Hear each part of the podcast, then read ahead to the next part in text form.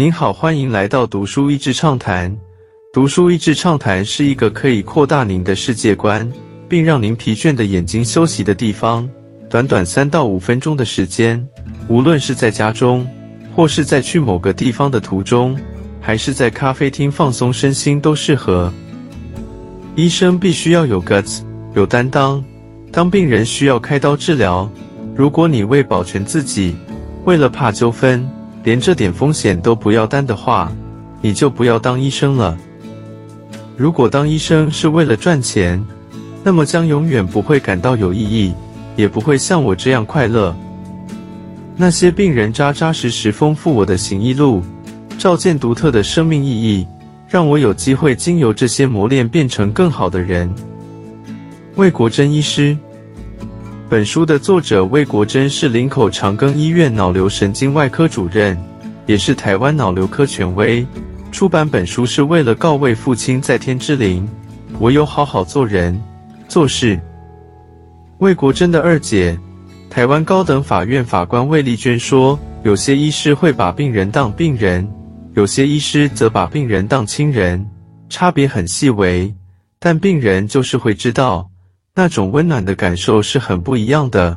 这点国珍非常像爸爸。”魏国珍中山大学医学系毕业。曾任美国加州大学旧金山校区脑瘤研究中心研究员，在脑科研究领域有卓越的成就。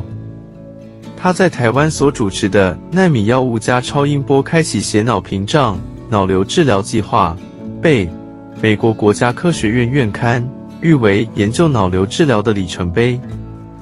以父亲为榜样，魏国珍的父亲魏清谈。一九四九年随国军撤守来台，一九六八年从军医退役后，带着新台币两万元退伍金，举家从中部北上创业。台北南机场公寓的魏回春诊所，仅十平空间，一家十口栖身于此安身立命。魏国珍在家排行第四，上有一兄二姐，下有一弟三妹。从小看父亲跟病人的关系都很好，母亲告诉他。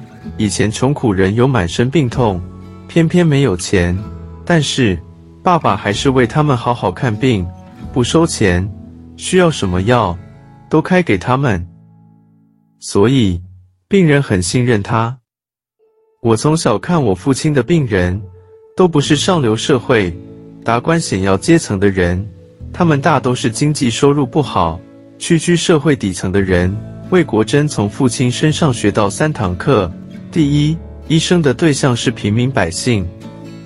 第二，医疗是捷径、秩序、按部就班的工作。他希望一切要求安排的井然有序。第三，父亲要他做外科医生，可以救比较多的人。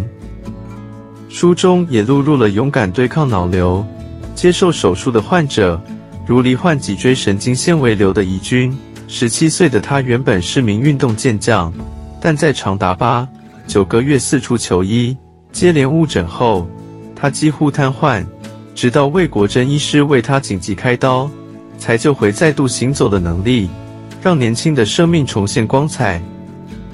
在大学三年级时罹患脑瘤的秀娟，也在为医师长达二十小时的手术下救回生命。现在的她已步入幸福的婚姻。正努力对抗癫痫的并发症，期待能当一名开心的妈妈。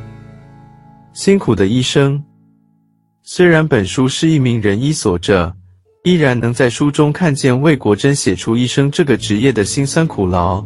有时医师开刀动辄十几个小时，结束后还要面对病患及家属，不只是体力，还需要耐力与耐心。而作为读者的我们，如果有家属正在接受治疗，虽然紧张、担心，看完本书后，能对辛苦治疗病患的医生多一份同理心，也期待不会再有医疗暴力相关的事件出现，并谢谢魏国珍医师对台湾医疗的付出，也希望未来还能有如魏国珍医师一般的仁医出现。今天的内容就到此为止了。十分感谢大家收听《读书益智畅谈》节目。如果对我们的内容感兴趣，欢迎浏览我们的网站 d a s h e a s y 点 net，或是关注我们的粉丝团“读书益智”。也可以分享给您的亲朋好友。欢迎继续关注我们下一期节目，下次见。